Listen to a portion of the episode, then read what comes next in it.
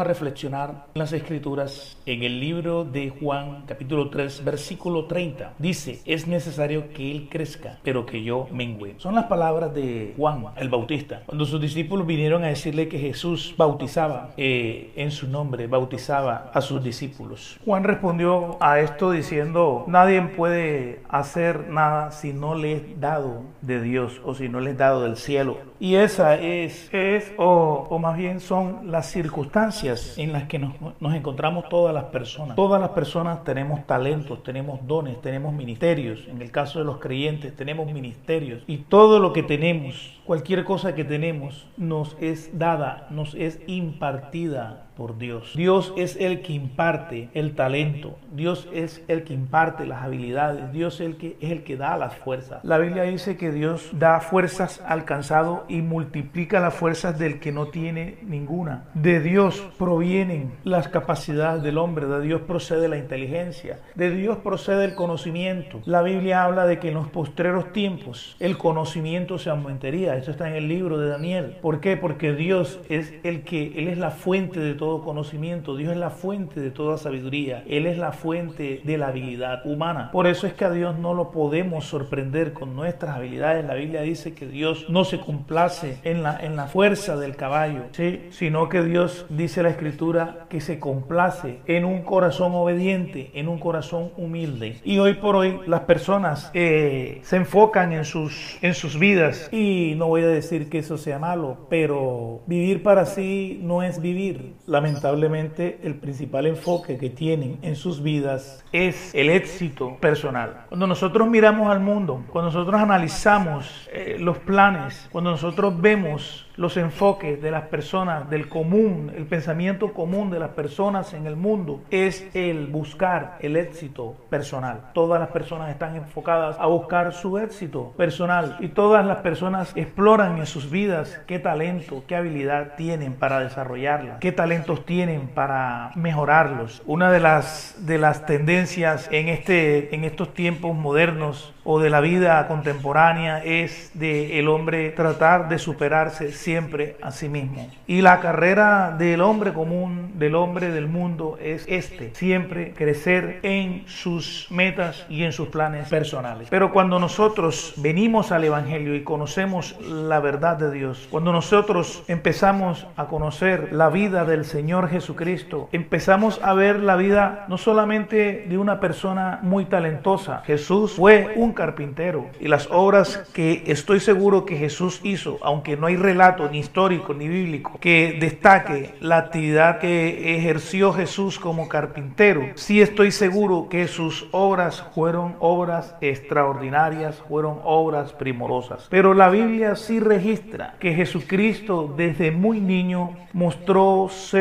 una persona superdotada, con un conocimiento extraordinario de las escrituras y de Dios. Jesús en su juventud, en su niñez, hablaba con las personas, con los eruditos, con las personas que eran consideradas eruditas bíblicas, personas que eran que tenían un amplio conocimiento de las escrituras. Jesús debatía con estas personas, ¿por qué? Porque Jesús tenía un coeficiente intelectual bastante alto. Jesús tenía en los días de su carne un nivel de conocimiento superior, un nivel de conocimiento amplio de las cosas espirituales, de Dios. Jesús era un hombre lleno de sabiduría. La Biblia habla de que Jesús crecía en sabiduría y en gracia delante de Dios y delante de los hombres. Jesús fue un hombre con talentos extraordinarios. Pero cuando Jesús se encamina en el propósito de Dios, cuando Jesús se enfoca a hacer la voluntad de Dios, esa voluntad de Dios le llevó a negarse a sí mismo. ¿Y por qué la voluntad de Dios le llevó a negarse a sí mismo? Porque era necesario que Jesús pusiera su vida en rescate por mucho. Cuando Jesús está para ir a la cruz y está orando en el monte de Getsemaní, oró al Padre y le dijo, Padre, si es posible, pasa de mí esta copa, pero no se haga lo que yo quiero, sino tu voluntad. Jesús tenía su propia voluntad. Y Jesús en ese momento clama, sujeto a su debilidad humana, a ese deseo de supervivencia propio de su debilidad humana. Todos los seres humanos por naturaleza nos inclinamos a la sobrevivencia, a supervivir. Tenemos un instinto de supervivencia que es natural y que es humano. Y eso fue lo que Jesús vivió cuando sabía que tenía que enfrentar la cruz, sabía que tenía que someterse voluntariamente a la muerte y a muerte de cruz. Él sabía, dice la Biblia, que por el gozo puesto delante de él era necesario pasar por esa amarga muerte, por esa dolorosa muerte, por esa vergonzosa muerte, la muerte de la, de la cruz. Para Jesús fue una experiencia vergonzosa, fue una experiencia dura y difícil.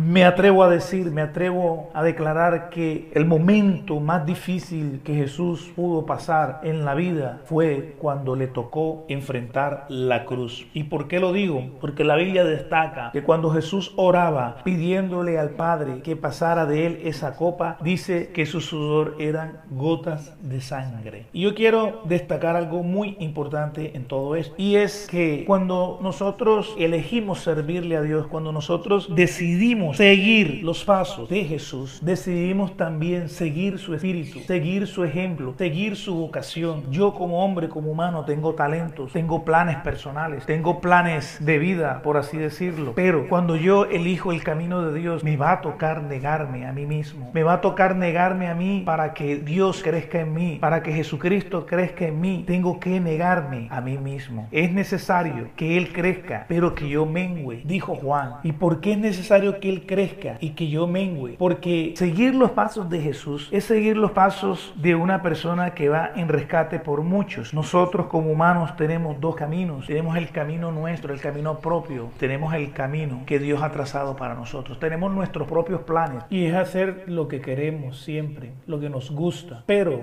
tenemos el plan de Dios para nuestras vidas. En el plan de Dios para nuestras vidas, todo lo que hacemos es para la gloria de Dios. En mis planes personales, en mis propios planes, todo lo que hago es para mi gloria personal, para mi éxito personal. Por eso es necesario que para que el Evangelio progrese, yo tengo que negarme a mi éxito personal. Porque la obra de Dios, lo que nosotros hacemos para Dios, lo hacemos con el don de Dios, lo hacemos con la gracia de Dios, lo hacemos con el poder de Dios. Y ese poder de Dios opera en la vida de las personas que están cautivas para liberarlas. Ese poder de Dios opera en la vida, en la necesidad de hombres, mujeres, niños y ancianos. El poder de Dios opera en nosotros a través de su palabra, a través de nuestra boca, de nuestros labios. Dios pone palabras de fe, palabras de vida, vida eterna. Dios pone poder en nosotros, el poder del Espíritu Santo está en nosotros para que nosotros hagamos la obra de Dios. Un rey que Dios ungió, que Dios estableció en Israel, fue el primer rey oficialmente establecido en Israel y fue el rey Saúl. Fue un rey que empezó con una actitud humilde, no se sentía a sí mismo como digno del cargo que Dios le había ordenado, que Dios le había brindado, pero su corazón se envaneció para su propia ruina. En la medida en que Saúl fue eh, desarrollando su, su, vocación como rey, como líder, su corazón se fue ensoberbeciendo, su corazón se fue enorgulleciendo y se fue alejando de la voluntad de Dios. Saúl empezó a trabajar más por los intereses personales de él que por los intereses de Dios. La Biblia nos relata en el libro de 1 Samuel 15, versículo 12, y dice, y se levantó Samuel muy de mañana para ir al encuentro de Saúl y se le dio aviso a Samuel diciendo, Saúl se ha ido a Carmel y he aquí que ha levantado un monumento para sí mismo y dando la vuelta ha seguido adelante bajando el Gilgal. En este escrito del libro de Samuel podemos ver cómo Saúl ha perdido la visión de Dios y ha empezado a trabajar eh, eh, buscando su propia gloria, buscando su propio reconocimiento, haciéndose un monumento de sí mismo. Cuando Samuel lo confronta, le dice dice que la gloria de Israel era Dios y no él. ¿Por qué Saúl se hizo un monumento? Porque Saúl buscaba su propia gloria. Saúl se había enaltecido a sí mismo y se había alejado de la voluntad de Dios. Ya Saúl no buscaba la voluntad de Dios para glorificar a Dios, sino que hacía las cosas a la manera de él, a la voluntad de él, para la gloria personal de él. Saúl quería ser el orgullo de Israel. Saúl buscaba el reconocimiento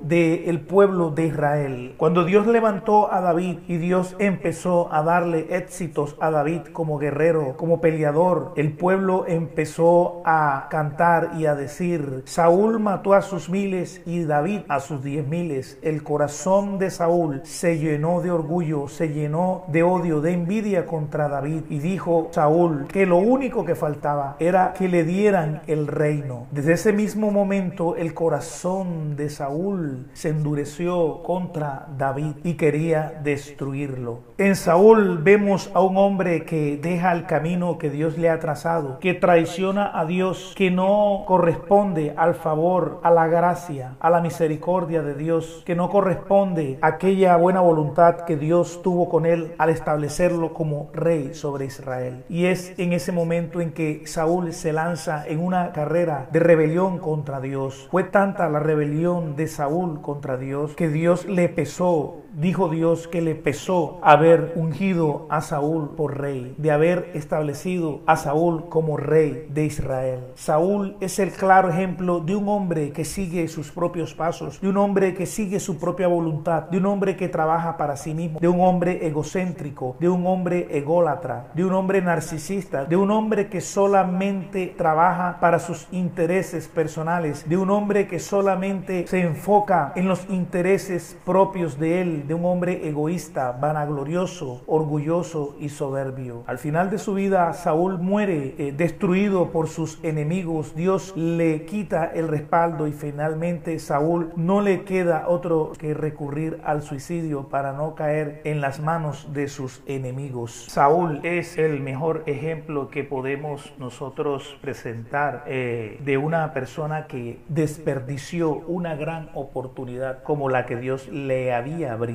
al constituirlo como rey sobre Israel. Saúl no se dejó procesar en el tiempo en que Dios lo estableció. Dios lo llamó y lo estableció para procesarlo. Es necesario que Dios nos procese para tratar con nuestro carácter y que aquello que hacemos para Dios sea para servicio y la necesidad de los demás, de los pobres, de los necesitados, para que podamos practicar la justicia y ejercer con sabiduría aquello que Dios nos pone a hacer, aquello para lo que Dios nos llama. Es necesario necesario que Dios nos procese, que Dios trate con nuestro carácter egoísta y mezquino, para que nosotros le demos la gloria a Dios. También tenemos en la escritura otro relato de un hombre que siguió sus propios caminos. Este hombre se encuentra en Génesis 10, 8, 12, donde dice, y Cus engendró a Nimrod, quien llegó a ser el primer poderoso en la tierra. Este fue vigoroso cazador delante de Jehová, por lo cual se dice así como Nimrod, vigoroso cazador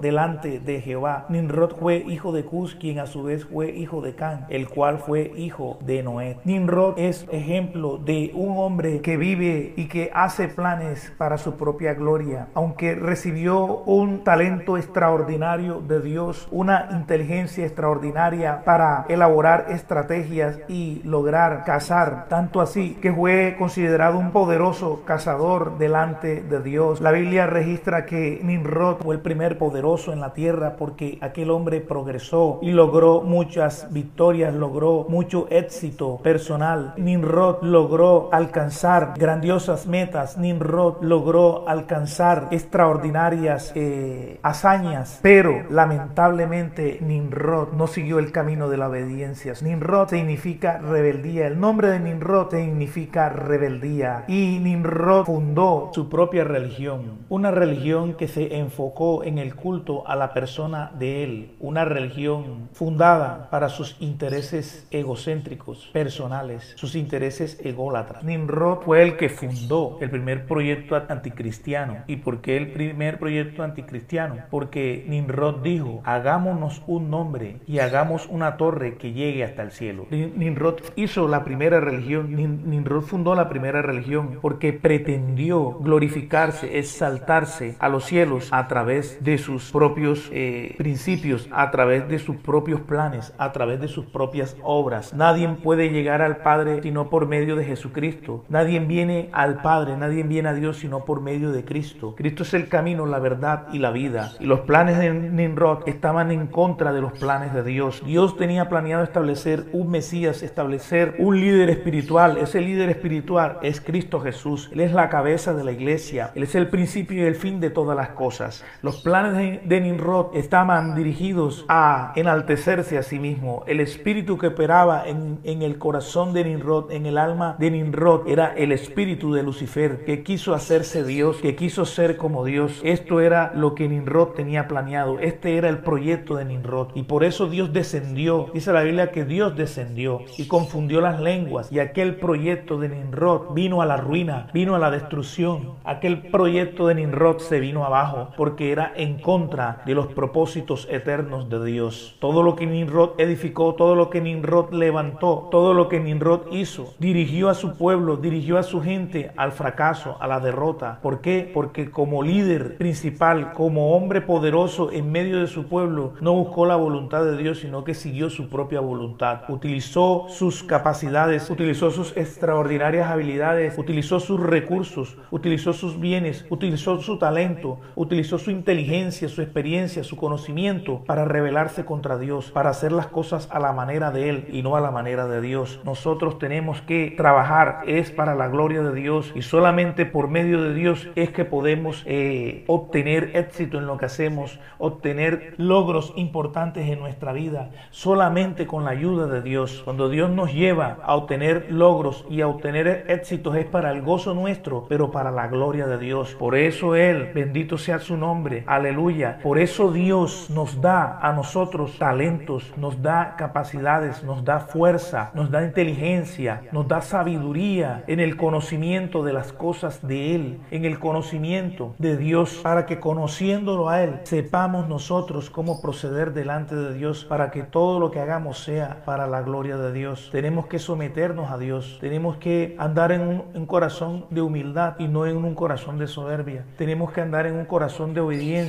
Tenemos que buscar los recursos de Dios, la sabiduría procede de Dios, para que cuando nosotros trabajemos, trabajemos para la gloria de su nombre, porque no hay otro nombre dado en el cielo por medio del cual los hombres puedan ser salvos. Solamente por medio del nombre de Jesucristo pueden los hombres alcanzar salvación. Por esa razón nosotros tenemos que trabajar para la gloria de su nombre. Nimrod quiso hacerse su propio nombre y por eso Dios estuvo en contra de sus planes. Nimrod trabajó para su propio nombre y quería llevar a su pueblo a su propio nombre, pero en su nombre no había salvación. En el nombre de Nimrod no había salvación. En el nombre de Nimrod había rebeldía y por eso Dios destruyó sus proyectos, destruyó sus planes y dividió al pueblo sobre el cual él era líder. Nimrod utilizó sus capacidades extraordinarias, su poder y su gran talento, todo aquello que había recibido de Dios para su beneficio personal, para su propio culto, para sus propios proyectos, para la gloria de él. En